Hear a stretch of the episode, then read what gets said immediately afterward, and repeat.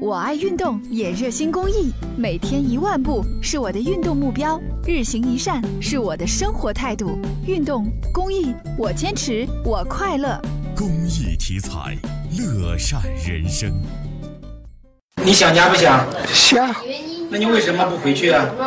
我可不回去。三天前，这位七十来岁的老人被省胸科医院收治，他身体各项指标都很正常，却一直回不了家。呃，想办法来照顾他，但是也弥补不了他们子女对他的照顾。就在给老人检查身体时，护士发现一张民事诉状，上面留有一个联系方式。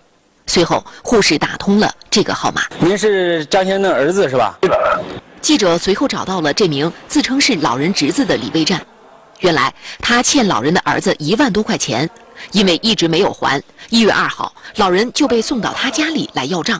叫我抽了，说没人管，他孩子现在在东北嘞，我是三十号出的院，我怎么能抽了？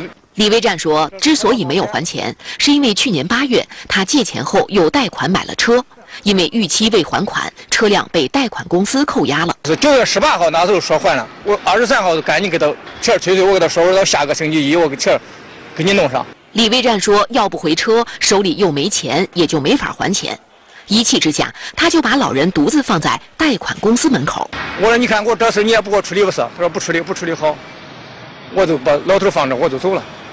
为了一辆车，竟让七十多岁的老人独自待在写字楼里，不管不问。李卫战也觉得委屈，朋友怎么也不该让亲爹来逼债。他把他爹送给我，我不送给别人，这还成成提了，提出上万，对不对？幸好老人被送到医院及时救治。随后，记者联系到老人的女儿，对方却称把老人送给李卫战不是为了逼债。他说的让让我父亲给他住几天，他不因为我没私交，他爹跟我爹都是当队长的。遗憾的是，老人的女儿并不打算来接老人，坚持让李卫战把老人送回去。我想着还他那个孩子给我送过来上完了。那给给金靖公司拉走，你从他放到金靖公司。直到现在都没有人去医院接老人，这位老人只能孤零零地躺在医院里。